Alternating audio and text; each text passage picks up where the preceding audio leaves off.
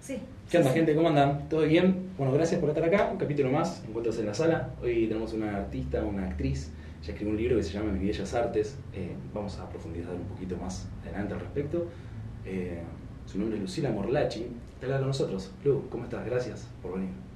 Hola, buen día a todo el mundo que está escuchando. Eh, Estoy contenta de estar acá. Me levanté temprano, dormí poco. Perdón. No, no, está bien. Igual está bueno porque siento que es una mañana productiva y está bueno. Qué bueno. Sí, genial. Está lindo levantarse en la mañana si tenés cosas para hacer. Está bueno. Sí, sí, sí, sí. Salvo esa parte que tengas que subirte al metro y comerte tal vez una hora de, de viajecito y apretones, pero no importa. Igual viajé bien, ¿eh? Ok, genial.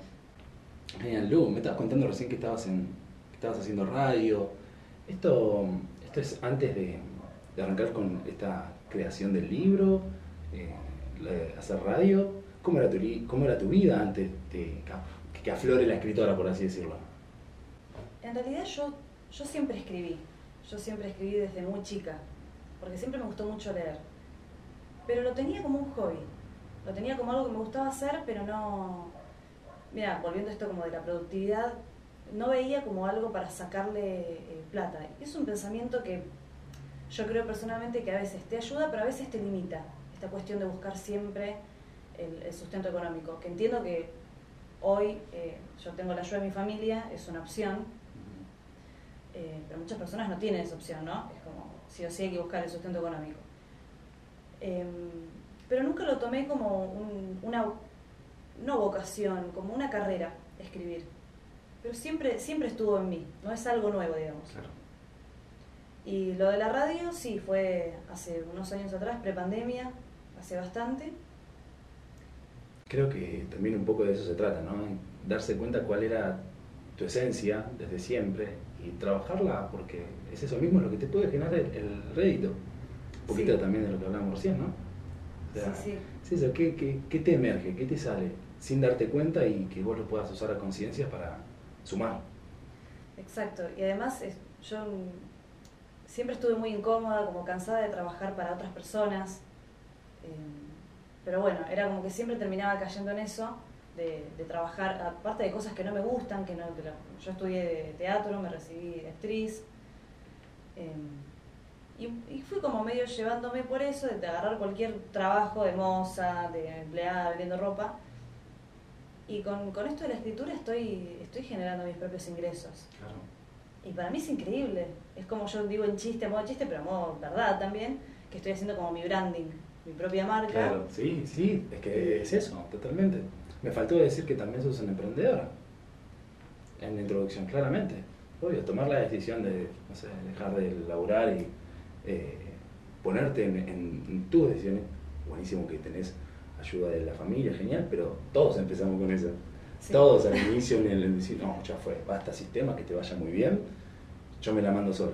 Nuestra familia siempre nos ayuda, hasta cierto punto. Después también hasta te puede llegar a limitar, Sí, creo, sí, ¿no? bueno, Hay también que estar después, atento ahí, claro. después empecé a luchar con eso. Bueno, está bien, no, no me cuiden tanto porque ya estoy grande y sí, tengo claro. que ir forjando herramientas, pero, pero digamos que esto de escribir fue algo que, que surgió eh, casi sin querer, de casualidad, pero que yo, yo siempre escribí. Y aparte siempre disfruté escribir. Eh, me acuerdo de un cuento que, que escribí justamente en- para la escuela, para la 71, para Sí. una tarea de la seño Marta, me parece, ¿te acordás? Marta, no? sí, como que nota que, que nos hacía escribir eh, textos y textos Y para sí. la falta de ortografía. Y ella era de lengua y literatura. Claro, claro, claro. Y escribí un cuento. La odiaba y- con esos exámenes, pero era una. Era muy amable, era un amor Era esa un amor, señora, sí, sí, sí, sí. Bueno, yo adoraba esos eh, ejercicios, todo, porque ya me gustaba escribir ahí. Escribí un cuento de terror donde todos morían y todos, mi, mi familia se sorprendían porque era como medio oscuro. Pero para mí estaba bueno porque yo quería que generara ese efecto, ¿no? Wow.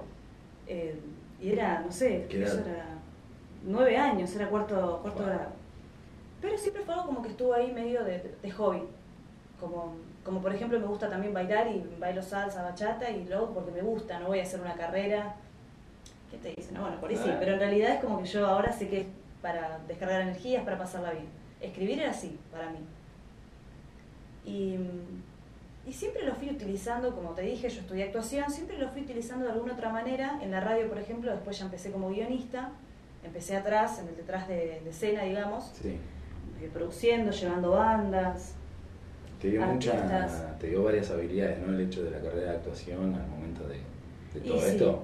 Sí, sí, yo cuando era más chica... ¿Tardaste en era- decidir, che, lo que voy a estudiar es actuación o fue, No, no. fue simple la decisión? Fue simple, fue simple, fue rápido. Eh, quería estudiar, quería ver qué onda teatro. Entonces hice un taller eh, cuando estaba en el último año del secundario. Me gustó y dije, bueno, voy a estudiar esto. La verdad es que hoy miro atrás a esa Lucila y digo, qué valiente, porque capaz que, que, no sé, no sé, creo que tuve un, un acto de valentía que me ayudó un montón, pero que no sé si lo tendría hoy, cosas de, de la vida, porque fui y me metí hacia los 17 años a estudiar eh, actuación y, y hoy me felicito por esa decisión, pero quizás estaría esto también de no, estudiar algo más productivo, qué sé yo, ¿no? Claro. Y por suerte no, como que decidí seguir, por esta cuestión también de que mi familia me, me apoyaba y me bancaba, decidí seguir algo que disfrutaba. Bueno, pero es muy loco también que, o sea, productivo para qué tiempo. Porque hoy en día creo que lo que vos estudiaste es importantísimo, más para lo que estás desarrollando, o sea, la expresión, la comunicación, el escribir. ¿Qué otra cosa necesita la sociedad si no es eso? Me parece. Sí, Contadores, hay un montón. Abogados hay un montón. Que médicos y, y- y médicos que te dicen hace esto, pero no lo que yo hago. hay también un montón. Sí, sí, sí. Claro. Y en- en- bueno, tomaste la decisión, esa, ese saltito al vacío, y Y igual yo no lo decía en la escuela. Yo mentía, decía que quería estudiar psicología o inglés, porque además eh, fui estudiando inglés también. Y, y mentía porque me da vergüenza. Decían, ¿qué van a decir si digo que quiero estudiar como carrera para después trabajar de eso actuación? Una estúpida, pero bueno, era joven, era, era adolescente. Y, y además estaba un poco en la duda. Todavía decía, bueno, no sé, por ahí empiezo, como era joven, empiezo a estudiar eh, actuación y si no me gusta puedo estudiar psicología. Porque nadie en el salón decía, yo quiero estudiar música, yo quiero estudiar lo otro. No, todos eran estas carreras como las, las eh, tradicionales, Claro. abogacía o algún profesorado. Y, mm, y entré en la carrera y, y la, fui, la fui haciendo, la fui completando, me recibí. ¿Bellas Artes?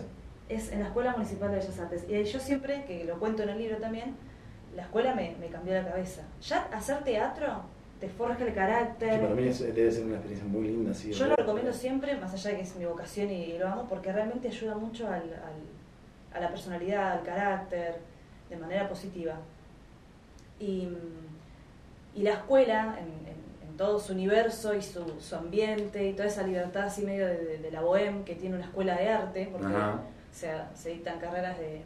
Está el, el profesorado de artes visuales, baile, cerámica, diseño gráfico, eh, el profesorado de música, hay un montón de cosas.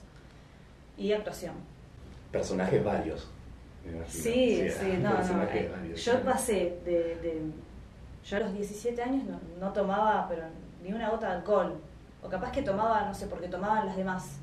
Claro. frisé, no sé, no sé, ¿se puede- ¿se puede decir marca? No, ¿no? Porque te paguen. Claro, lo supongo que Y me gustaba eso, no me gustaba el, el- no sé si es vino, no sé qué aperitivo es, pero yo tomaba porque tomaban las demás, como era chica. Sí, sí, obvio.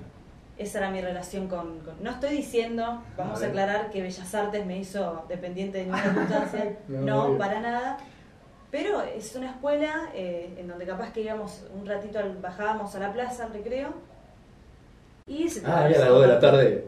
Sí. Ah, ok, ok. Claro. Y por ahí compartíamos una, una birra entre varios, o después salíamos después de clases, ¿no? Íbamos a algún bar y, ya cuando habían terminado las clases, y, y capaz que alguien fumaba marihuana, y para mí era todo nuevo, pero a la vez era como desterrarme de los prejuicios eh, que yo tenía, de, de más jovencita, que era más tímida que esto, que lo otro. Fue como una liberación, todos los sentidos. Re, re, sí, sí. Y, y me, me cambió la vida. Es que mm, los mismos límites que nos ponemos nosotros mismos, que obviamente son esas, esos consejos de la familia, consejos de la sociedad que nos dicen, che, no hagas tal cosa y hace tal cosa. Esos límites, hasta que no te metiste vos en eso, no. no es- yo lo, lo- lo pienso así, ¿no? No estás vos ahí todavía. Todavía Ah, no sí, estás vos sí, ahí. no, no. Porque te lo está diciendo otro, que de ahí para allá no vayas, que de acá para allá anda. Ya sea que vayas o ya sea que no vayas, ahí no estás. Porque si no le dijiste no, al menos para conocer, ¿no? Para tener un contraste y tener tu propio, eh, tu propio criterio. ¿Sabes? ¿Qué, ¿Qué, onda al respecto de eso? Em, termina siendo una decisión del otro. Sí, y vos pensás que, bueno, vos sabés que tengo la melliza, yo hasta los 17 años... Que me acabo de enterar que era con ella quien iba a la escuela y no con vos. terrible eso, es terrible, pero estoy acostumbrada, así que todo bien. Eh, vos pensás que yo hasta los 17 años fui llamada y, cómoda y acostumbrada Melli, mm. no Lucila. Yo entré en Bellas Artes y yo era Lucila.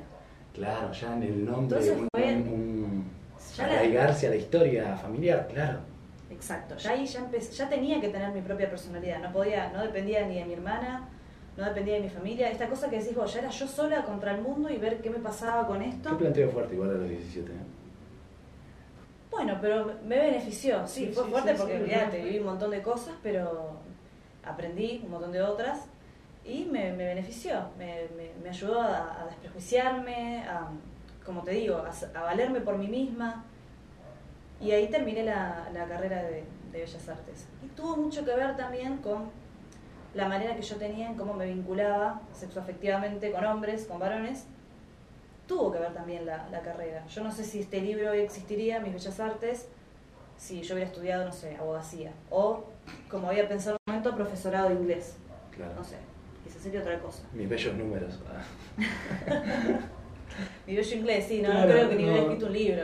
pero bueno claramente la, la carrerita te forjó, te forjó en, la mujer que se nota que, hoy sos, tan desprejuiciada, que se muestra tal como es, que no tiene, no tiene mucho filtro. A ver, creo que la construcción de la persona es algo que todo el tiempo estamos haciendo y que todos los días trabajamos. Pero sí también hay un punto en donde, ah, ya está, me di cuenta de que hasta acá soy de otro, soy gracias a otro. De acá para acá tomo mis decisiones, hay un, creo que hay un quiebre que podemos distinguir. Bueno, vos lo tuviste tal vez a los 17, por eso me parece fuerte. ¿Qué yo? Ese cuestionamiento de decir quién soy. Yo no lo tuve Hoy me, lo, hoy me lo pregunto, me lo respondo todos los días, ya hace años que trato de hacerme esa pregunta todos los días para responderla todos los días. Pero 17 años es como fuerte. Igual es un proceso que continúa también, ¿eh? porque después de, de Bellas Artes es como que terminé la carrera y estaba esta fantasía de, bueno, ahora voy a conseguir trabajo como actriz y ya voy a vivir sola y eso no sucedió. Mm. Y, fue como, bueno, ¿qué tengo que estudiar otra carrera? Y ya es como que vas luchando con, ¿qué dice la sociedad que tengo que hacer? O estudio otra carrera o agarro cualquier trabajo que no tenga que ver con lo mío, simplemente para poder mudarme. Y bueno, eh, fue otra lucha conmigo misma para ver qué hacía. Y ahí me metí, medio por seguir a compañeros, me metí en otra universidad en, la UNA, en la Universidad Nacional de las Artes. Ajá. ¿Dónde queda? Eh, tiene varias sedes porque tenés el departamento de dramáticas, de artes visuales, de movimiento. Es como la UA de, teatro, de, arte. Y, por seguir así por esta ¿qué, ¿qué, edad estamos acá? Y ahí ya había terminado Bellas Artes, terminé 17, 18, 19, 20, a los 20, entré a los 21. y por seguir a, compañeros entré a estudiar, esta vez no teatro, porque dije, no, yo no voy a hacer toda la carrera. Vamos a aclarar eh, que Bellas Artes es una escuela municipal, te da un título terciario. Y estaba esta cuestión de, bueno, de mis compañeros, bueno, no, pero es terciario, no es universitario. Oh.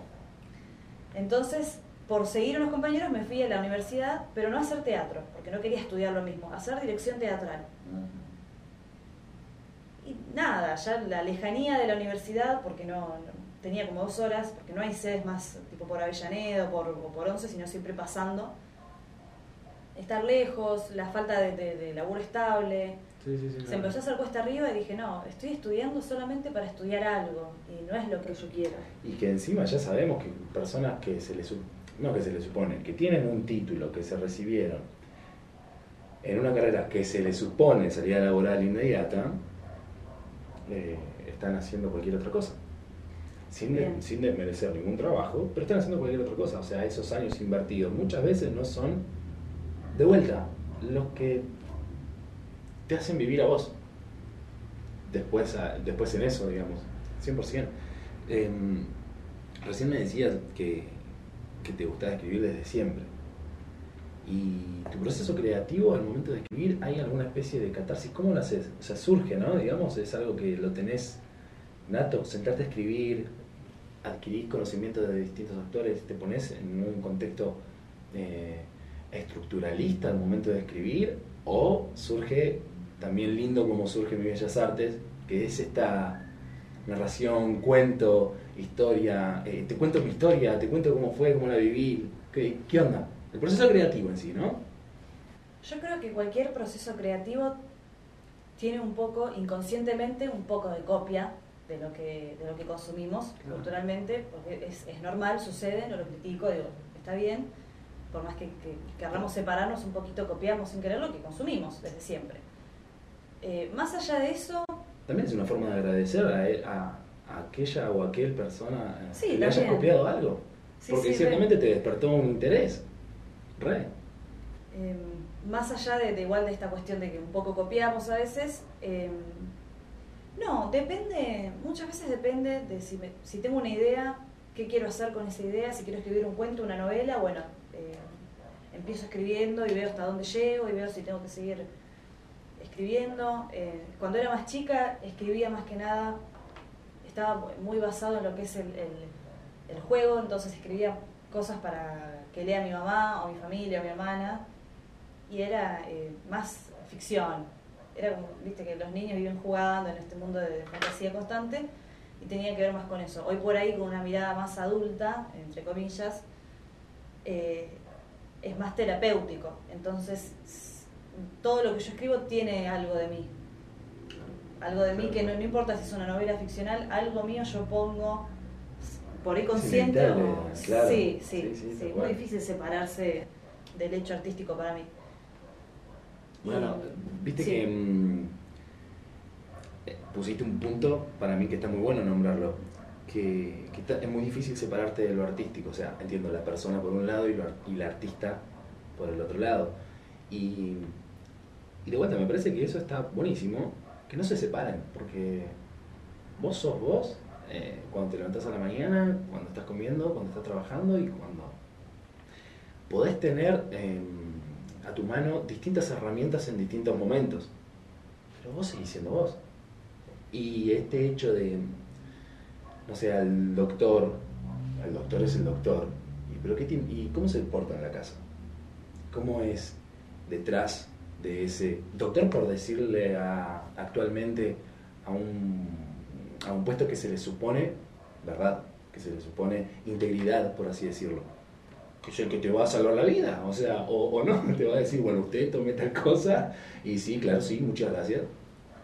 No lo juzgo, de vuelta, hay que, lo usamos, usamos la medicina, por supuesto. Pero no, hasta qué punto la división del personaje y la persona no son en sí una, un limitar el potencial de esa persona. El hecho de querer integrarlo creo que te va a llevar a experimentar cosas muy buenas. Eh, sí, sí, yo creo que es, eh, es un poco como indivisible lo que, lo que yo hago eh, como artista y, el producto final, lo que después ofrezco al público. sí, coincido en que ya, ya me es muy difícil separarme. Sí, muchas veces me preguntan cuando hago lecturas en, en público si no me da, si no me angustia o cómo no, no es que estoy llorando. Bueno, después hay una cuestión de que te haces callo, como vas armando, eh, pones la mente en frío y bueno, yo quiero que mi libro le vaya bien, quiero vender copias, quiero que si fue un evento y, salió bien, quiero volver a ir. Entonces es como que también después voy calculando fríamente más o menos todo lo que es la, la puesta en escena de lo que yo vaya a hacer. Sea una obra de teatro, una lectura. Más allá de eso, eh, sí, yo considero que, que cuesta separarse, eh, o por lo menos en mi trabajo me cuesta separarme de lo que es el, el hecho artístico pero para bien, digo, por ahora lo controlo bien. Claro. Esa es una gran capacidad que, que, que, claramente tienen los artistas, no tienen las, los otros rubros, por así decirlo. Eh, trabajan eso, trabajan a la persona, sí. las expresiones, las emociones. Bueno, todo esto, inteligencia emocional, viste, todas estas cosas que, que claramente están en tendencia hoy, que se nota que son muy útiles. Te decía, ¿hasta qué punto? ¿Conveniente qué tiempo? ¿no? La carrera que habías elegido. Ah, claro, sí. ¿Conveniente hasta qué punto? Trabaja, eh, estudiaste una carrera que, que trabaja lo que hoy todo el mundo quiere trabajar.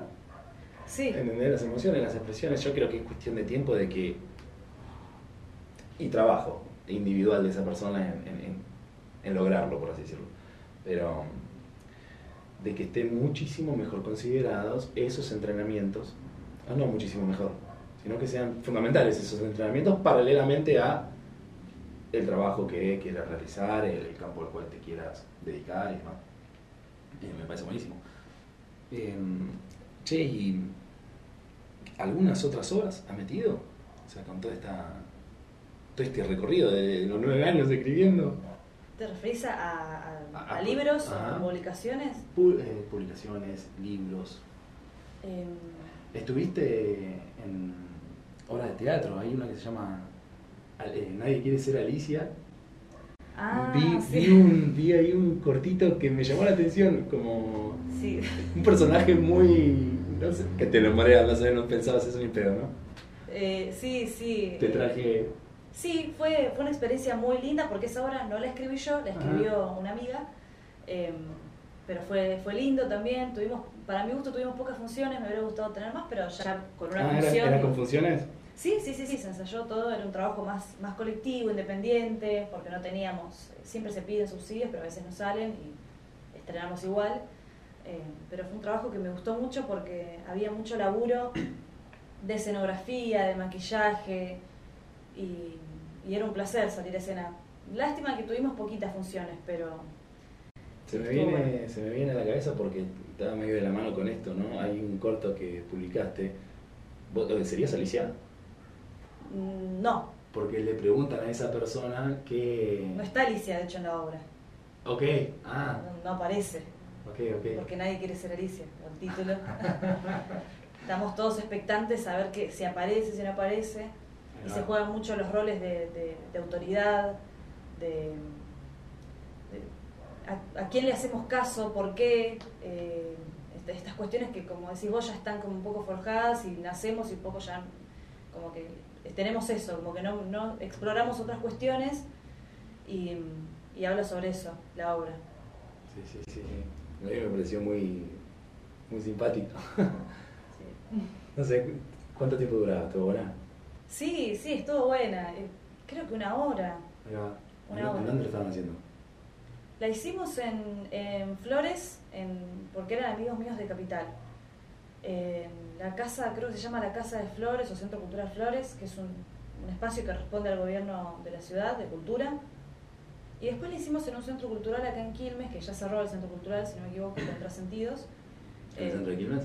Sí, centro de Quilmes. Eh, y estuvo bueno. Después también estuve actuando antes, no después. Antes eh, en el Teatro Municipal, estuve con el elenco municipal también, Ahí va. actuando, que fue una experiencia muy linda también. Contame. Eh, hicimos en Boca Cerrada, eh, que era una obra que hablaba mucho sobre la familia, era abocada como al público más de, de gente grande, pero tenía buena recepción también entre los jóvenes. ¿Qué temática tocaban?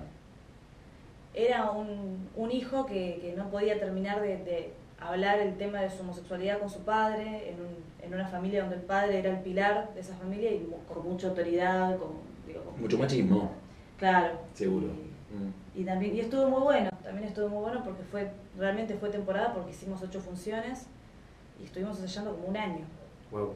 un montón. Y nada, en el teatro municipal es re lindo actuar. Y Qué más en el marco del elenco municipal. ¿Por qué?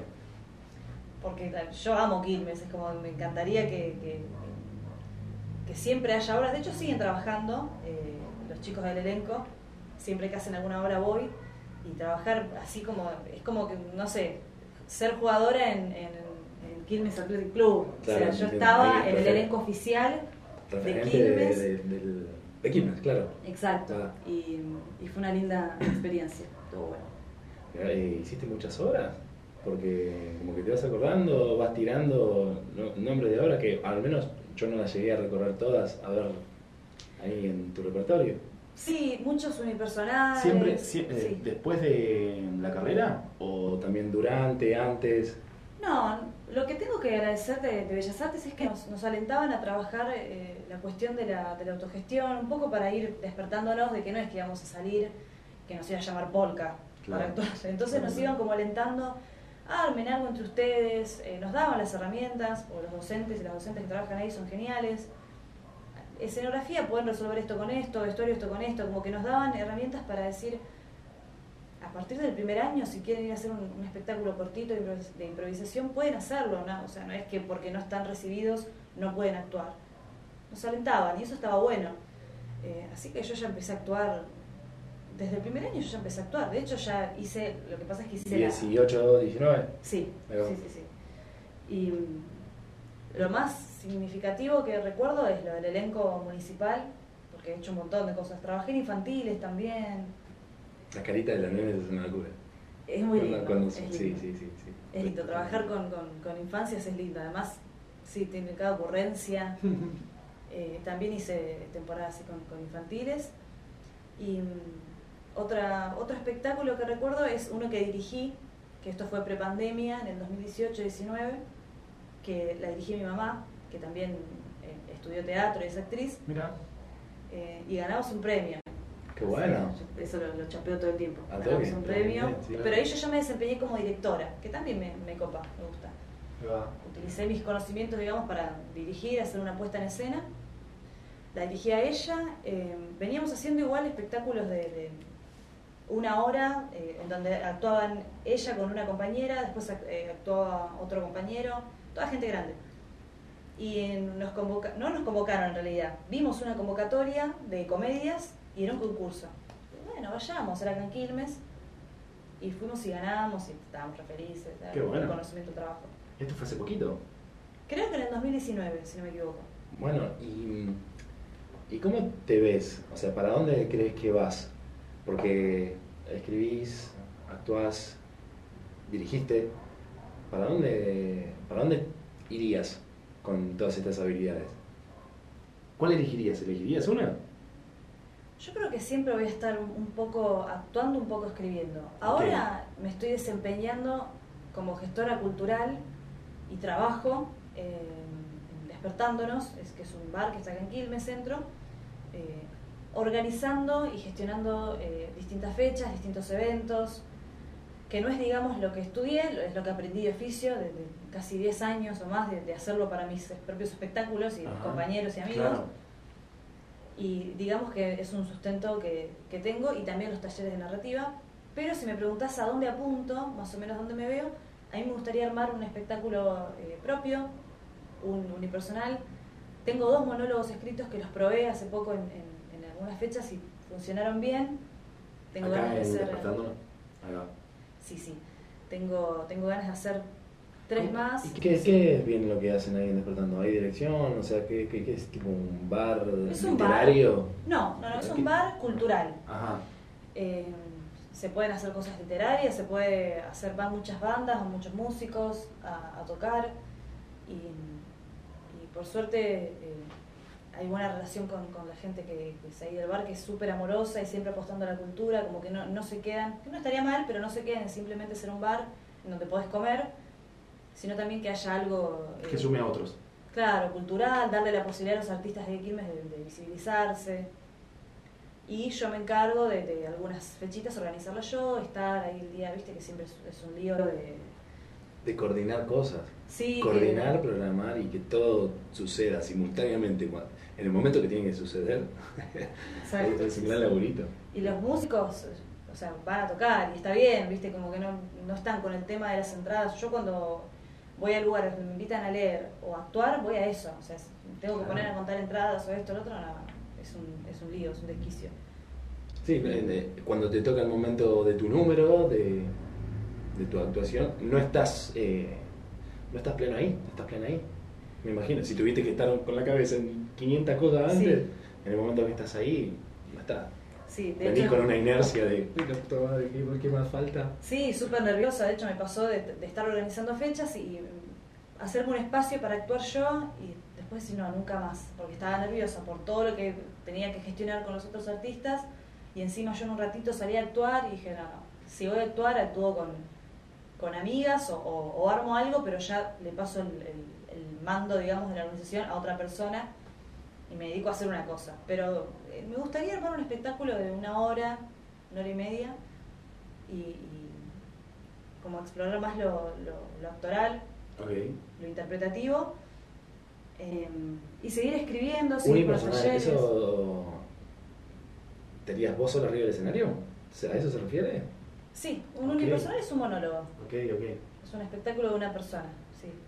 ¿Tenés dos, tra- dos hechos de, de una horita, horita y media? No, no, no, son Ah, cortitos. Acá, son, ok, ok. ponele menos de 10 minutos dura cada monólogo. Ok.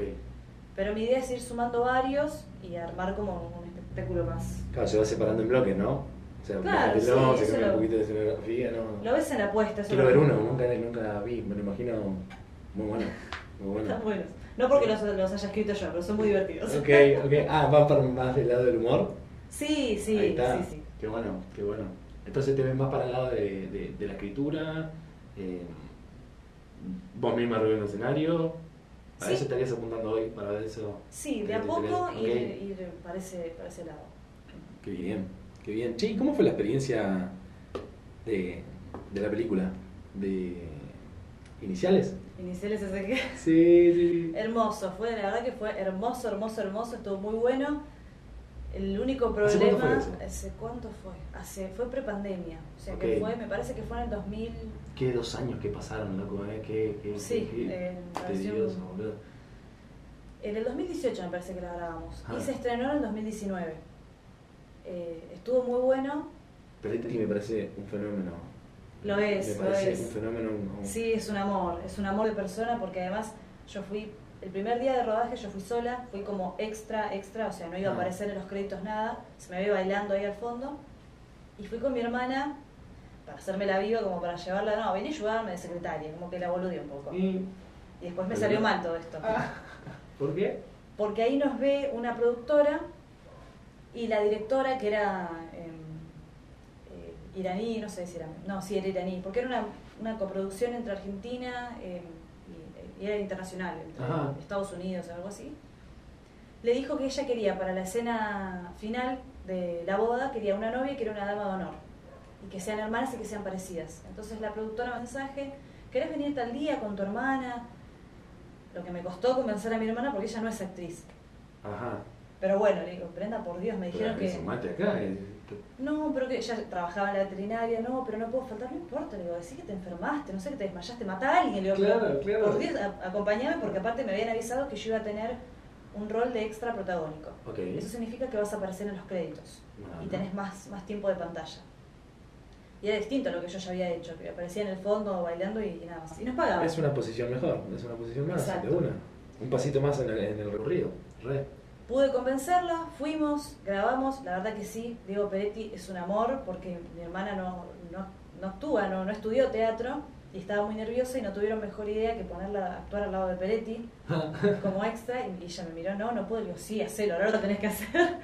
Y Peretti se dio cuenta que ella estaba nerviosa y yo estaba adelante con el actor que hacía de, de- de mi novio, de mi futuro esposo, y escuchaba cómo hablaban y cómo él la tranquilizaba, no, tranqui, esto es una pavada, aparte es corto porque vos vas a estar como extra y me moría de amor porque es muy tierno. Lo, lo que pasó después fue lo que, lo que a mí me, me descolocó. Cuando fuimos al estreno, estaba Peretti, estaban los directores, todo, vimos la película y el último nombre del personaje era la novia, Ajá. que era el mío, pero Claro. se confundieron y pusieron el nombre de mi hermana. Ay, ay, ay. Mirá vos. En ese momento yo me quería morir. Yo no, no pensaba que eso era real. Yo pensaba que estaba soñando y digo, no, esto no puede ser. Me estás jodiendo. O sea, ahora lo cambian. Y No es como que no reaccioné. Como Se que- va a editar de vuelta esto. Yo pensé eso, digo, no, yo tengo que hablar, y digo, para el corte mínimo televisivo, porque esa era la premier de cine, ¿no? Para el corte de, de- de televisión, esto lo tienen que cambiar. Y, y como que ese momento no, no me afectó. Mm. El día siguiente lloré todo el día, súper dramática, después ahora ya no, ahora me río, pero imagínate que era como el primer logro importante cual. cine, Tal cual. Y de repente hacen esto y no, el, el productor me dijo, Lu, perdoname, te pido mil disculpas, no sé qué sucedió, se confundieron y ya pregunté si lo pueden cambiar y me dijeron que no. O sea, no, está bien, no pasa nada. ¿Qué le parió? bueno. ¿Qué contraste? Me lo quedo pensando. Pero me bueno, imagino pero sala, quedo- sala de cine. La concha de tu hermana. No, no, no, no, sé, no creo que te lo puedas imaginar hasta que lo vivas. Yo no creo que nadie se lo pueda imaginar. Pero la pasé bien, la pasé bien con mi hermana, todo. Fui a verme al cine con ella, fuimos a Yupo, fuimos a- al cine municipal de Quilmes. No sé cuántas veces vi la película, me cansé ya de verla, pero. Quería seguir por otra línea. Quería que entremos un poquitito en el, en el contexto social, ¿no? Porque, y más entrando en mi Bellas Artes, cómo fue el proceso de, escribir el libro, eh, qué devolución tuviste de la gente, qué, qué respuesta tuviste de la gente, de las mujeres. Yo cuando lo leí, viste que hablamos hace un ratito el hecho de, de que nombras a, a ellos o a ellas, y yo vi más que estaba apuntado tal vez a un público femenino, a que lo leyeran unas ellas, pero hasta cierto punto yo creo que lo tienen que leer más hombres que mujeres ese libro. Me parece que esa experiencia, contar esas cosas desde un punto de vista partícipe tuyo, eh, realmente tendría que sacudirle la cabecita a varios boluditos. Lo digo así francamente, la verdad que no tengo pelos en la lengua para decir de que hoy el contexto que vivimos con respecto al feminismo, a esta boludez, que para mí es una boludez. O sea, eh, no el feminismo, sino este discurso machista que venimos arrastrando hace años. Ya está, de vuelta, no me parece que, que del patriarcado al matriarcado, no me parece que, que tengamos que polarizar parece que tenemos que tener una conciencia de discernimiento al momento de las acciones que hagamos en el día a día. Y ahí vamos a estar incluyéndonos, incluyendo al otro y pensando bien en que haga un, propósito eh, mejor para todos. Pero, eh, ¿cómo fue la devolución de la gente cuando hablaste esto? O, el mismo proceso, perdón, ¿eh? en el mismo proceso, ¿qué te decían? Porque imagino que se lo ibas contando a alguien, ¿no? Ibas teniendo ahí una especie de supervisión, tal vez. Sí, en literatura, eh, cuando escribimos, se puede hacer lo que se llama la lectura cero, que le pasas el material en crudo a alguna persona de confianza, o si ya el crudo se lo diste a una editorial, hay gente que trabaja haciendo lectura cero y te da una opinión antes de empezar todo el proceso de edición, como el material en crudo, en crudo, así como está. Eh, yo se lo pasé a amigos muy cercanos y a, a mi mamá y a mi hermana, y bueno, no, yo ya despegada de todo lo, personal. Y como que yo veía que salían de, mi cuarto y salían llorando. Y yo, pero no, o sea, está bien, o sea, desafectense y díganme qué opinan de lo literario. Bueno, ellos como que salían conmovidas. Eh, y mis amigos por ahí eran más, eh, más puntillosos en cuanto a lo, a lo narrativo, a lo estructural, no tanto con lo que yo contaba, sino en cómo. Eh, de las mujeres en sí, me, me, dicen que se sintieron acompañadas, mi editor también me, preguntó si era, me dice, ¿vas a usar el, nosotras? ¿Le vas a escribir a, a, un nosotras? Y fue una decisión, fue una decisión de, escribir a, un nosotras. Eh, ¿Por qué? Para ser más claro de lo que quizás ya está, no lo sé, el punto del libro, mi punto, no el punto, mi punto, mi visión, mi historia, eh, cómo armé el relato con el libro. Yo siempre digo que cuando hablo de la figura del hombre en el libro, no hablo de todos los hombres del planeta Tierra, sino de del estereotipo, de lo que se espera del hombre. Y si hay hombres que son así es porque están, han caído en ese estereotipo. Pero no hablo de absolutamente todos los hombres de, del mundo. Claro, porque si no es como, la bueno, pero, hacia... o bien el comentario, no, pero yo no soy así, está bien, te creo que no sos así, pero en realidad yo no lo, que pasa es que no voy a hacer toda una aclaración en el libro, por favor no te sientas ofendido, no, porque no me importa, honestamente. Exactamente. Entonces, eh, siempre explico que son figuras literarias y que yo quería dejar en claro, por eso elijo escribir para nosotras, que hablo desde, desde lo que a mí me pasó por entrar en este estereotipo, perdón, de mujer. Y de mujer deseante. Mujer deseante. Qué linda, Frante, por favor, qué linda frase. no, de, ponerle... Eso, eso toca, toca estructuras, Yo hace un par de años que, que, practico y estudio psicoanálisis y, y el sujeto deseante, la mujer deseante, el hombre deseante, no tiene nada que ver con el hombre y con la mujer, por sí mismos. El hecho de bancarse un deseo, y de sostenerse en función a eso, que ya puede ser un deseo, eh, como un poquito en el libro lo contás, que va más hacia las experiencias eh,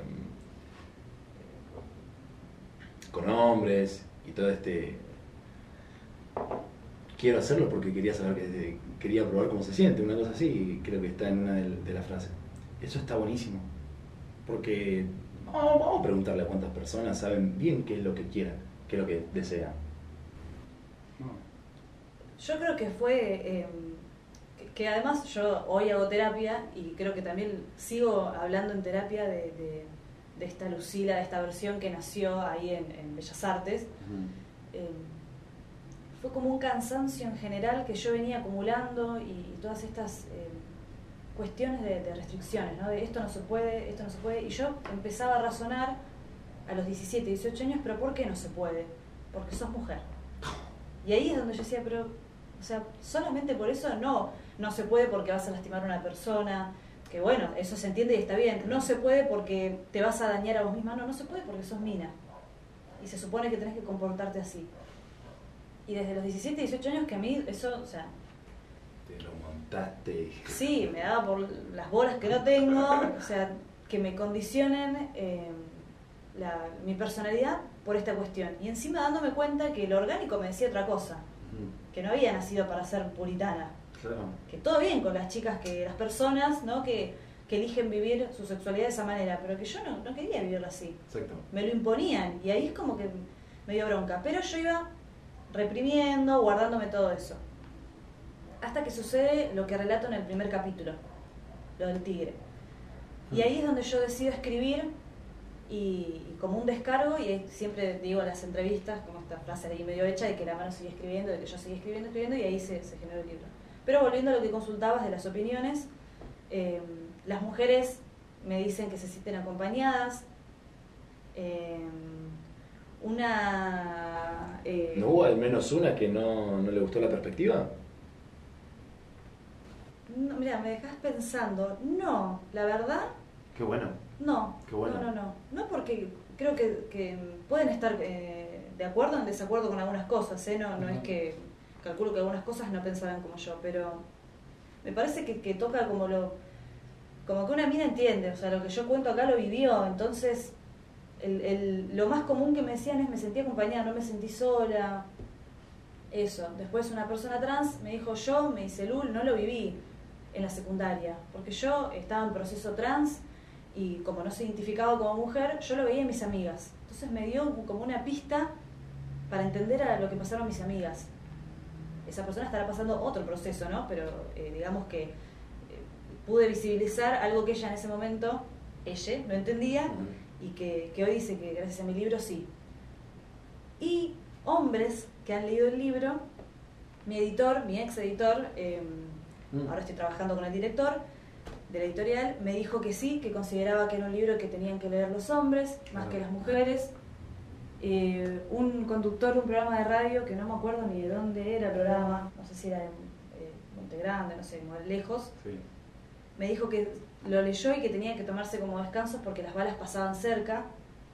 Y eso no me lo voy a olvidar nunca más. Digo, bueno, mirá, Leo. ¿A qué se refería? ¿Que ¿La bala pasaban cerca de qué? Sí, capaz que, Para él. claro, digo, se capaz sent- que... Se sentía zarpado. Sí, digo, bueno, pero a mí también me pasa, ¿eh? Como mina, no es que yo como mujer siempre voy a ser víctima de todo, no, me pasa de sentirme zarpada en situaciones y decir, bueno, me confundí, no tengo que llamar a esta persona de esta manera, o no tengo que hacer esto, o no tengo que decir tal cosa, y aprender.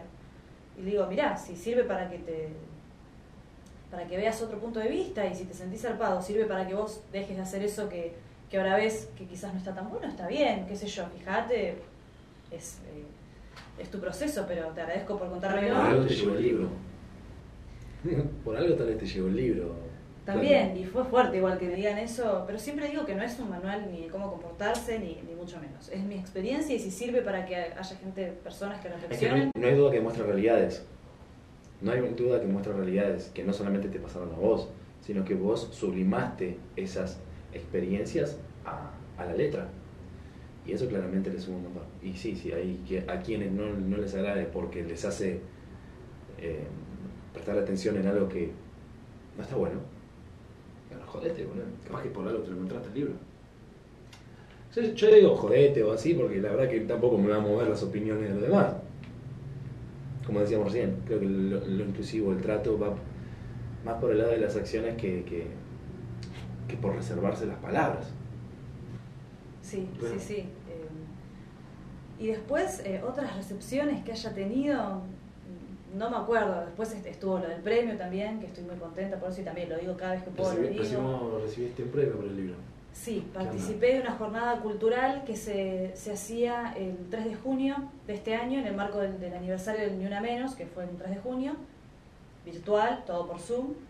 Eh, y ya para mí, yo mirá lo que son las cosas, ¿eh? porque yo ya por haber quedado en la presentación de- del evento, yo ya estaba feliz, porque era en el marco de una universidad, lo, lo organizó la UNSAM, la Universidad de San Martín, y convocaban producciones culturales, comunicativas, eh, em, con mirada de género, ¿no? que sean feministas. Sí.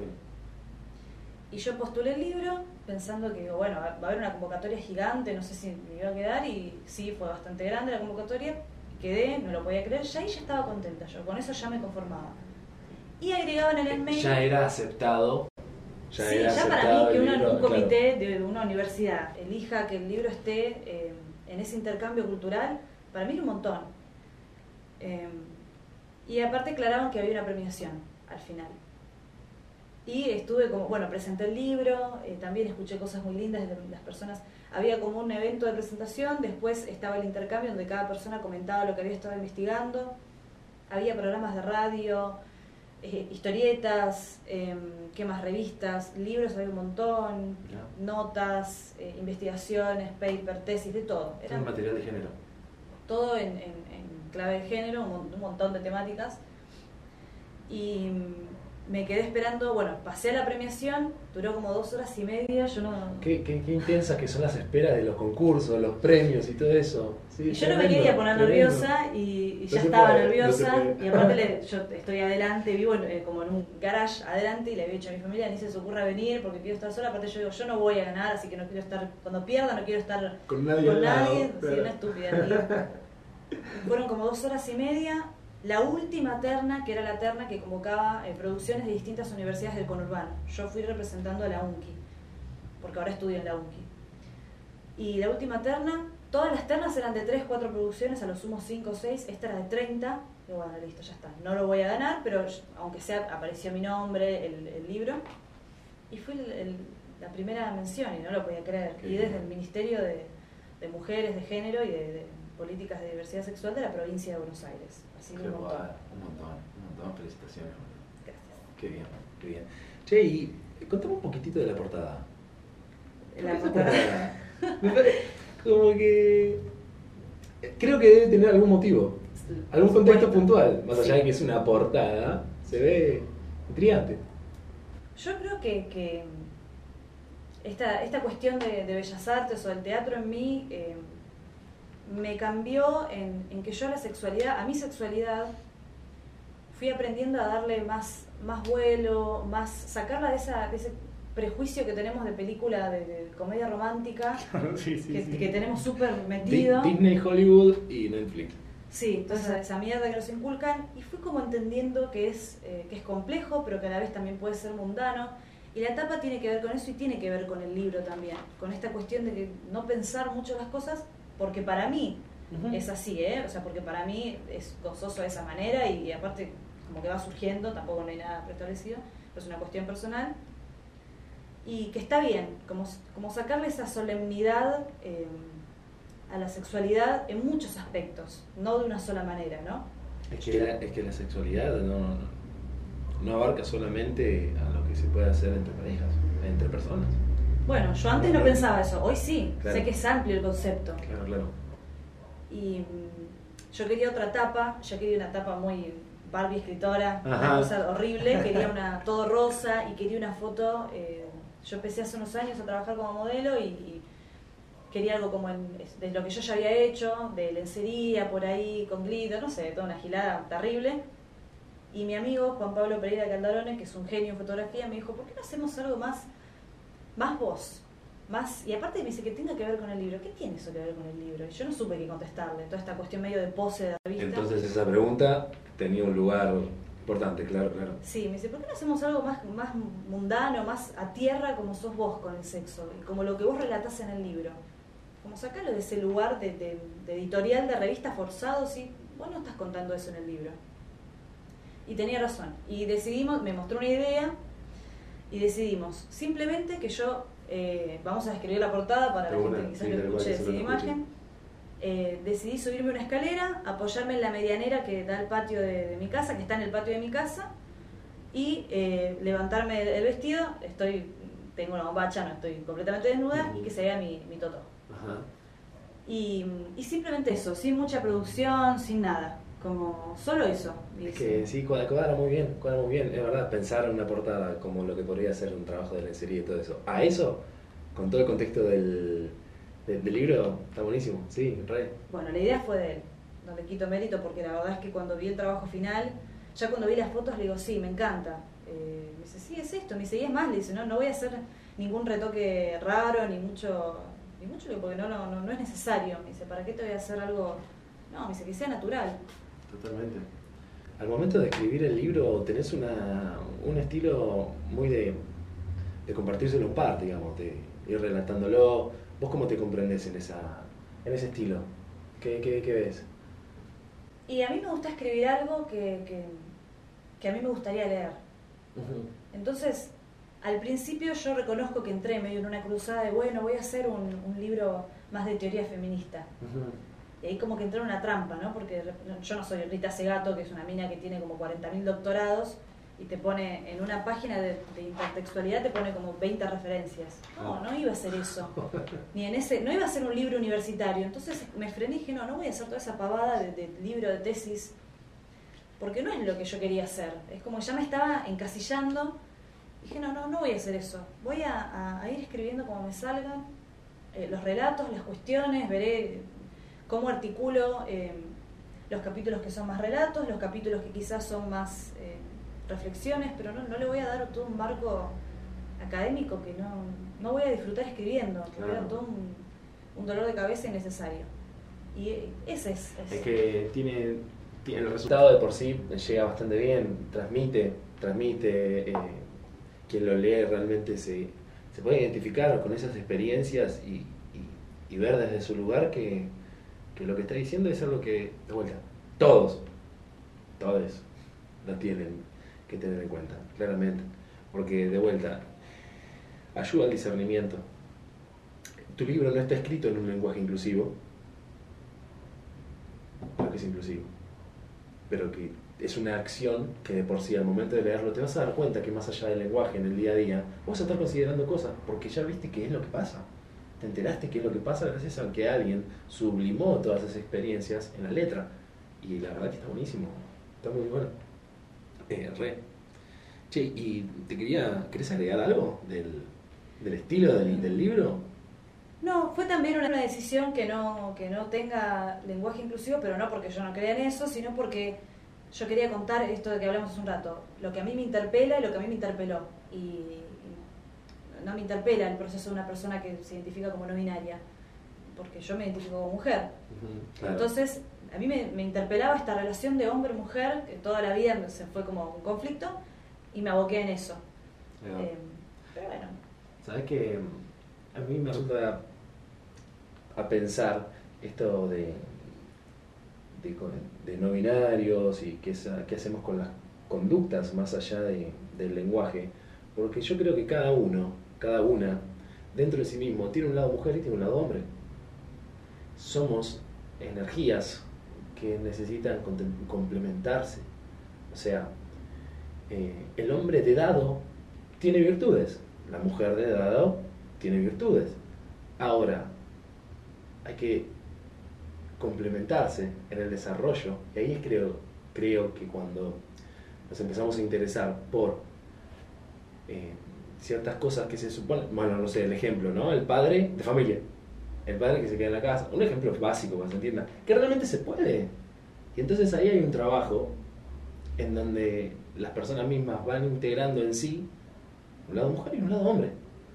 Y no por decir hombre o por decir mujer me refiero a eh, genitalidades. ¿Se entiende? Sino una cuestión de fuerzas, de energía.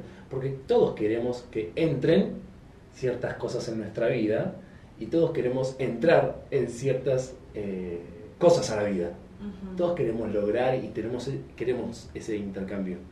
Em, ¿No? O sea, fuerzas femeninas, fuerzas masculinas que se ponen en juego en distintas situaciones para entrar lo que querés que entren y que en eso hacer dar a luz y en eso eh, generar una nueva vida, una nueva, un nuevo recorrido que, que me parece de vuelta, ¿no? Una forma de integrarlo más allá del lenguaje. Eh, por ahí va. Y con respecto a, al feminismo, vos, hoy, ¿cómo lo ves? ¿Cómo lo ves vos? Y, y, o sea, ¿qué comprendes tanto de lo que puede ser el feminismo social y cómo lo ves vos? Em, a ver, bueno, yo gracias al, al feminismo pude eh, hacer, por ejemplo, que estas cosas como libros sucedan. Si yo no, no, no hubiera tenido, como digo yo, un despertar feminista, no sé si hubiera escrito un libro, no sé si hubiera hecho las cosas que, que hice a lo largo de mi vida. Eh, yo igual entiendo que es una cuestión muy compleja, ¿no? Porque no existe Sí, un feminismo, obvio. hay un montón de, de cuestiones, como dicen, ah, porque las feministas siempre se pelean, sí, sí, debatimos y hay eh, conflictos en, en- en lucha, un montón de cuestiones de... Uno que es el clásico es el tema de, de las trabajadoras sexuales, que también hay, hay muchas feministas que son abolicionistas y que no están de acuerdo, y muchas que sí, que dicen, bueno, es la libertad, es el cuerpo de ellas. Eh, como en cualquier agrupación hay eh, encima, diferencias. encima es un, un rubro que tiene milenios. Aparte, sí. Milenios. ¿Vos cómo, Eh. ¿Vos cómo lo ves? ¿De su cuerpo? Yo, mira, yo, o sea, las- por ejemplo, las fotos, ¿no? Hay muchas chicas que venden material, que venden fotos con el OnlyFans. Tremendo. Yo ese tipo de fotos las hacía por diversión antes. Mm. eh, por, digamos, por un hecho artístico, ¿no? Sí. Por intercambio con otros fotógrafos. No podría juzgar a una chica que decide venderlo. Yo no lo haría porque no me. Pero porque tampoco me pondría a estudiar plomería, pero no porque juzgo que está mal estudiar plomería. No, no me interesa. Como no me interesa tampoco hacer un curso, no sé, de liquidación de sueldos. O sea, no me interesa, no lo haría. No lo juzgo, no lo juzgo. Sí entiendo que hay eh, conceptos que se pueden debatir, ¿no? Como esta cuestión de eh, que también es un conflicto en el, en el feminismo, de bueno, ¿es empoderamiento sacarse una foto en culo? qué sé yo, o no, ¿es empoderamiento femenino? ¿O lo es más eh, una chica que, estu- que fue la primera astronauta mujer, Ah, eh, no sé, en 30 años en ir al espacio sola? claro, claro. Bueno, no sé, son cosas para debatir. Eh, Podría llegar a estar del mismo lado, pero a distintos niveles. Creo, distinta huella, distinta Sí, profundidad o- de huella. o Creo, también- ¿no? Eso sí. también de vuelta, lo, lo- lo que yo puedo pensar de eso. O entender también que esta cuestión de- de- del mercado sexual, bueno, todavía el- el- hay un gran porcentaje de, de vendedoras que son mujeres y eso tampoco es casual. ¿Vendedoras? Vendedoras de contenido, trabajadoras, digo, Ajá. sexuales, eh, como que recién ahora eh, están eh, participando más hombres, disidencias también a- en esta cuestión de- del trabajo sexual, sea venta de contenido, que es como lo más liviano, por así decirlo, o ya encuentros. Pero bueno, es más complejo. Yo lo que rescato del feminismo Ajá. es que, que saca esta cuestión, eh, más allá de que yo soy kirchnerista, saca esta cuestión de poner un nombre. Yo digo que soy kirchnerista es porque estoy de acuerdo eh, con las- la ideología eh, que trajo o que era vocero Kirchner, ¿no? Vamos a decir. Y Yo ahora estoy muy de acuerdo con sus años de... de con los mandatos, el mandato y... y no, no, no hay mucho para dudar, creo. O sea. No estoy ni a favor ni en contra de la política y no puedo defi- definirme de no, derecha, izquierda, de vuelta. Esta cuestión a mí me parece que, que, que nos sobrepasa. Pero, Sí, sí. pero lo que ejecutó, ¡ey! ¡ey! Loco, le, le puso el pecho, le puso el pecho. No hay duda de que le puso el pecho. Y Después venirme con las pruebas de que hizo tal y que no sé. Y "Je, todo eso está lleno. De todo eso está lleno. Lo que quedó claro, que le puso el pecho, se la bancó, todos los que se fueron en cuanto en una semanita, el chabón se mantuvo. Y después, bueno, pueden ir- se- seguir pasando cosas, pero... re. Y eh, bueno, teniendo en cuenta esto que hablamos, ¿no? de- del kirchnerismo, a mí lo que me gusta del feminismo es que propone algo más colectivo. Lo que pasa es que hay personas que, claro, que leen feminismo y que piensan esto como del matriarcado, que no es lo que propone el, el feminismo. Por lo menos no el feminismo que, que- que practico yo, vamos a decir. Propone algo colectivo, saca el nombre, está el concepto de, fe- de femenino, de mujer, entre comillas, pero saca el nombre de una persona. Le saca el peso eh, a una ideología de estar sostenida por una persona, como por ejemplo puede estar sostenida la ideología kirchnerista por Kirchner, y la pone en, en nosotros. Y para mí la, la, la clave para la evolución del ser humano, ahí ya no sé, wow, ¿no? anoten esto en un señalador, A ver, a ver. es lo colectivo, lo comunitario. Para mí la clave para evolucionar está ahí, en, en- en lo colectivo. En, yo, por ejemplo, cuando terminé la carrera en Bellas Artes, yo estaba como muy... Tengo una pregunta, a ver. Sí. ¿Desde lo colectivo o desde lo singular a lo colectivo? Y por lo colectivo. No, desde lo singular hacia lo colectivo. Totalmente. O sea, totalmente. Totalmente.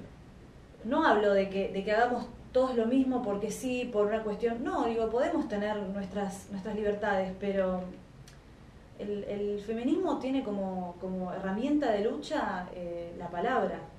Yo voy a un montón de, de reuniones feministas por esta cuestión del, del estereotipo de la mujer. Y lo más violento que hacemos, no sé, es hablar una sobre encima de la otra. Una persona que habló y que tapó otra y, uh, perdón, pará, habla vos, ¿no? No estoy diciendo que el hombre sea biológicamente violento ni nada, pero el hombre socialmente al estereotipo se lo empuja, se lo, se lo presiona para que sea violento. Sí. Sí, sí.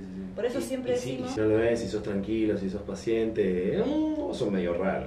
Exacto, connotaciones negativas, homofobia, bueno. Cual. Por eso siempre decimos que cuando yo me voy a una marcha de 8M, no hay disturbios.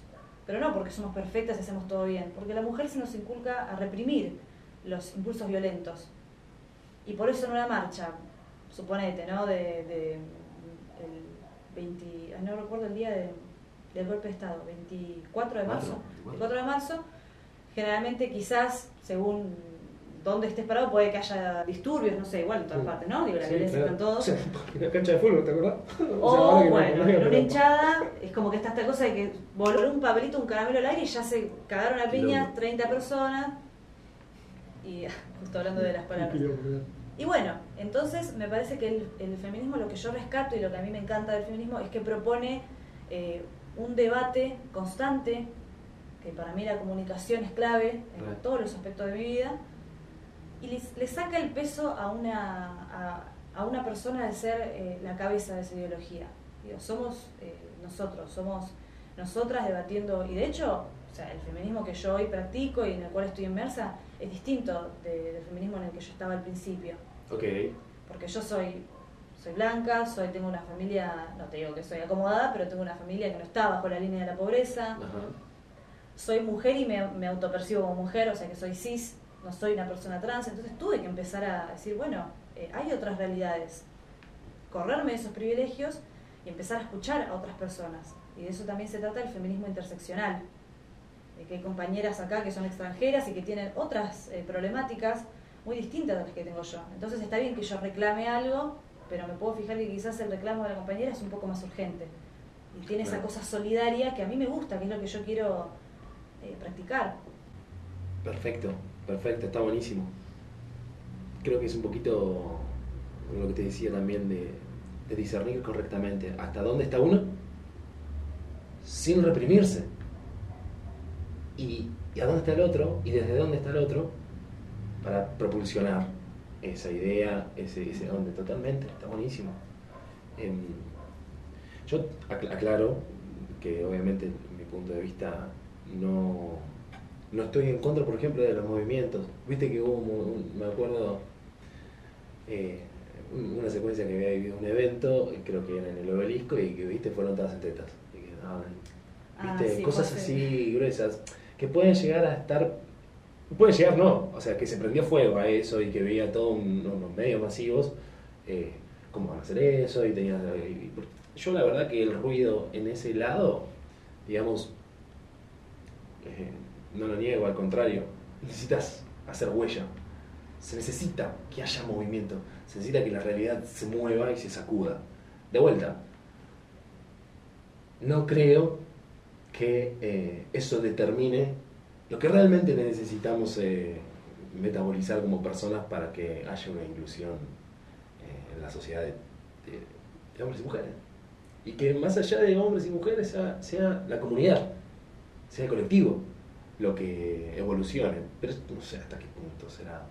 Pero Sí. pensá que aunque sea, sirvió para visibilizar el problema. Porque Re, vos, re, estás hablando re. de eso. Exacto, sí, por Quizás eso. si no hubieran ido. También hay cosas en, en las que yo pensaba de una manera y hoy pienso de otra. Cuando fue lo del, creo que fue el, el denominado tetazo, el Claro, sí. bueno, se invitaba amablemente a que eh, hombres cis heterosexuales que no fueran eh, a, esa, a esa manifestación. Hoy en día, por lo menos te repito, la- los grupos feministas donde yo estoy, nos replanteamos bueno, la participación del, del varón para que todo sea un poco más inclusivo, porque aparte, como decís vos, o sea, está bueno que se enteren, como, si no es como que no se enteran de algunas cosas, sí está esta cuestión de eh, segregar, entendiendo que hay espacios que todavía en donde hay compañeras donde no se sienten seguras eh, por X motivo, entonces también hay que respetar eso. Pero bueno, hoy yo tengo otra mirada, hoy puedo armar un taller de, feminismo, no para decir cómo es el feminismo, sino para debatir, para acompañarnos, para hablar. Y hoy yo lo haría abierto a, a todo público, pero quizás hace cinco años te digo solo eh, mujeres, disidencias, pero sin varones. Pero hoy no, hoy tengo otra mirada, digo, bueno, pero ¿nos sirvió eso en este tiempo? Y no, nos sirve que escuchen otros Es que eh, ya es el, el- el solo hecho de, bueno, a ver, un hombre enfrente del tetazo, ¿qué actúa? ¿Cómo actúa? ¿Qué va a hacer? ¿Me entendés? Sí, sí. Capaz que ¿Quién tenías que- un porcentaje de pibes que iban a, a romper las bolas y capaz que hoy no. Hoy tenés pibes más deconstruidos que van y que por ahí dicen, no, yo voy- vengo a acompañar y es honesto. ¿Qué sé yo? Hay que ver, todo depende. Exactamente. Pero Pero bueno, sí. hoy yo tengo otra cabeza respecto a eso. Ajá. Claro, claro. Eh, che, ¿y, y encontraste, encontraste a, a cuando arrancaste a hoy? Me dijiste que obviamente cambiaste mucho desde tu punto de vista, no solo, no solo del feminismo me refiero, ¿eh? sino también como artista, volviendo un poquito más a, a vos. Eh, ¿Qué onda el contraste? ¿Cómo te ves? Cuando arrancaste, no a los nueve años me refiero, sino más tal vez ahí en la facu, a hoy. Como actriz. O como, sí, como actriz. Como, como artista, démosle, ¿no? Porque te gusta cantar, de actuar, dirigir, ya hablamos de todo un poquito, pero... Y cuando yo est- estaba en, en Bellas Artes era esta cuestión de terminar la carrera y trabajar en, eh, o en televisión o en alguna obra de teatro. Yo hice muchos castings. Creo que podríamos estar horas hablando de las cosas que me han sucedido en los castings porque no hay, ahora yo ya aprendí, ¿no? Pero cuando entras en todo ese mundo no hay filtro. Y hay muchas páginas en internet que no tienen un buen filtro. Entonces cualquier persona sube cualquier cosa y he terminado en cada antro. Pero bueno, eh, hoy ya no busco como ser, o sea, tampoco me juzgaría si lo buscara, pero cuando era más chica era más esta cuestión de ser famosa, de trabajar en tele, en teatros oficiales. Hoy ya soy mucho más, primero que soy más polifacética. Cuando empecé en, en Bellas Artes no dirigía, no escribía los monólogos, agarraba cosas que ya están escritas y era como solo boca, pues estaba aprendiendo a actuar. Claro. Hoy ya no, hoy ya veo distintas maneras de ir eh, englobando todo lo que hago. Sea desde la, también estudié eh, el curso de Community Manager porque me gustan mucho las redes sociales. Como que hoy trato de que sea una, un proyecto inteligente. Es que con todas las herramientas que tenemos hoy podemos auto sustentarnos en, en los proyectos. Exacto, y aparte porque después veo los resultados también. Y cuando era más chica todo eso yo no lo tenía en cuenta. Yo esperaba que venga el, productor mágico ese que te salve y de repente yo tenía como esa fantasía, tenía 17 años. Y hoy no. Y aparte que hoy tengo una mirada más, eh, más colectiva de lo que hago. Antes era como más individual, más eh, algo mío.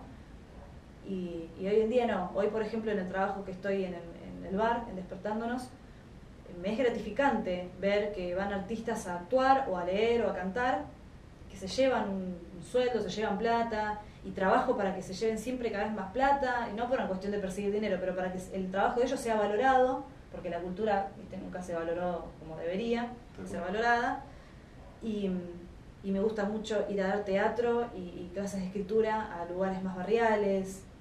Eh, por eso me gusta mi trabajo también, porque como a mí ya me paga el municipio, eh, en los talleres barriales, las personas que van a los talleres no tienen que abonar, porque son, son abiertos a la comunidad. Para aquellas personas que por ahí no pueden pagar un taller privado de teatro, y, y eso me es muy gratificante también, me gusta, y capaz que no lo pensaba, no pensaba dar clases cuando empecé la carrera. Y hoy en día me, me gusta, me gusta ver que por ahí hay chicos que hacen teatro, que, que se desenchufan un poco de, de las distintas realidades que viven, eh, que es gracias a, la política de que haya un taller, de que haya una docente y un montón de disciplinas, ¿no? Digo, no es solo teatro, hay un montón de otras disciplinas. Re, re. alguien que estuviera interesado en meterse en el mundo del arte, tal vez con un poquito de miedo, aún con la dependencia laboral, eh, ¿qué, qué consejo le podría llegar a dar? Vos que, que te metiste. Obviamente hay distintos contextos, hay distintos contextos en cada persona, no podríamos decir algo absolutista al momento de dar un consejo, porque lo vamos a dar siempre desde nuestro lugar, pero a su vez hay muchas personas con las cuales emparejas en, esos, en esas cosas. Yo le diría a esa persona que sufrir en este mundo vamos a sufrir siempre, estamos condenados a sufrir, pero he aquí la, la luz de la esperanza, podemos sufrir haciendo lo que nos gusta. Y se puede empezar de a poco, porque yo empecé de a poco también, eh, y aparte de todo, ya nu- nunca me pagué ningún curso privado porque no, no, digamos, no, no contaba con la plata, no es que pagué un curso con un director de casting que después me hizo el gancho, no, todo municipal. eh, y lo pequeño tiene su, su fruto. Parece que no al principio, pero lo tiene. Y, Todo lo grande fue pequeño. Ujú. Es una cuestión de continuidad y, y perseverancia. Sí, Bueno. y le diría eso, que sufrir, o sea, vamos a sufrir siempre, no existe esa, esa, esa cosa de, no, pero te vas a morir de hambre y la vas a pasar mal. No, en tu trabajo actual, si no- estás haciendo algo que no te gusta, vas a sufrir igual. Totalmente. Y más vale empezar de a poco haciendo lo que nos gusta y después los frutos van a, van a estar. Mm, Agrego a eso el, el cálculo, viste, el de mm, las 8 horas de trabajo, las 8 horas de sueño y las 8 horas para vos del día, que tiene 24 horas, Sí, 8, 8, 8, bueno, a los 75 años trabajaste 25, dormiste 25 años y para vos fueron 25 años. Claramente mientras, cuanto antes agarres lo que te gusta y le metas, sí, creo que más balanceado va a estar. Y perseguir el deseo va a traer que se cumplan las necesidades que, que, que el día a día nos puede presentar como necesidades. Re, Totalmente. Luego, ¿alguna frase puntual? Esto más allá de, bueno, alguna frase puntual que podamos anotar. ¿Por qué? Me salen como las que decía mi abuelo, esas de, Ah. folclore, de hay que vivir luchando o morir, no sé, no. em,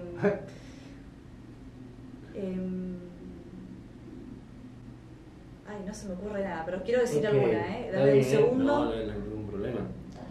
Esto lo, lo- lo agrego como cierre para ya ir haciendo una conclusión. La verdad que, de vuelta, ¿no? Gracias por venir. Eh, muy, muy nutricio. Y, y va por este lado. Creo que, como decíamos recién, la comunicación desde cualquier punto de vista tiene que ser el pilar para hacer algo mejor. Hacer algo mejor. Y tu libro lo tiene que leer más Totalmente. ¿Qué? El arte es el camino hacia, hacia la revolución. Ok, me encanta. Igual. Ok. Bueno, ahí El arte es- es el es camino a la revolución. Es que estamos totalmente de acuerdo. Déjame sumarle, a ver, déjame sumarle y si me podés llegar a después de dar el, el porqué de eso, lo es.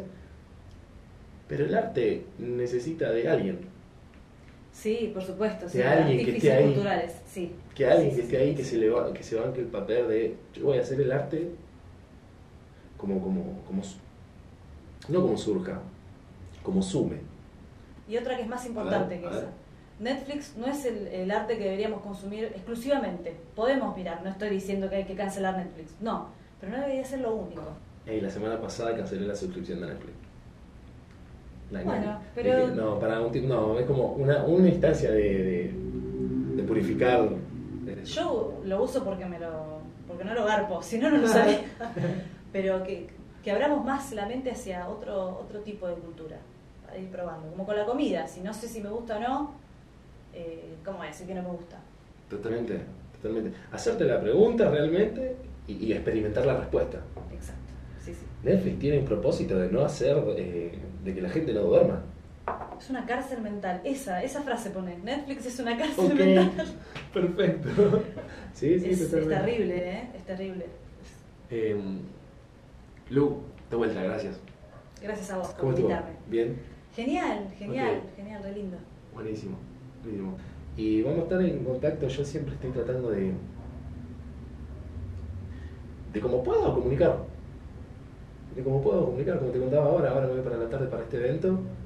Y ahí compartir emprendedores independientes que se sumaron, que se, que se sumaron voluntariamente a un proyecto que está haciendo la Municipalidad de Quilmes.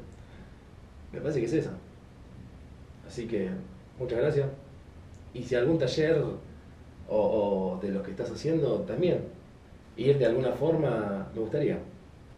Bueno, dale, dale, yo te, voy avisando. Yo por ahora estoy haciendo eh, los talleres de narrativa eh, virtuales, eh, solo presencial. Estoy con, una señora que es divina, que tiene 90 años, y ella quiere salir, quiere salir, quiere hacer cosas, y me dijo, yo no quiero estar con la computadora. Con energía de esa edad.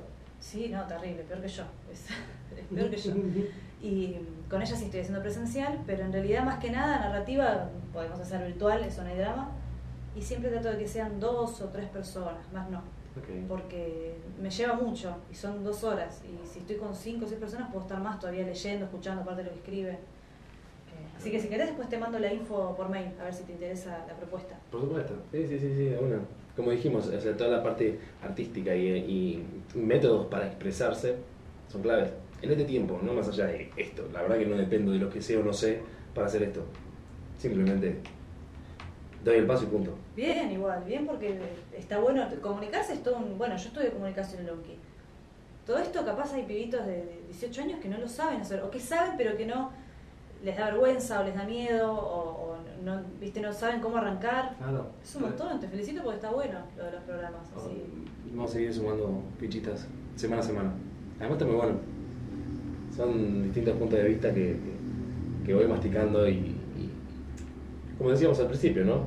Indirectamente, queramos o no, asimilamos lo de otro. Sí, El tema creo que es, bueno, decidir a qué otro. Eh, eso. Cierro con eso. Muchas gracias, gente. Muchas gracias, Lu. Y hasta luego.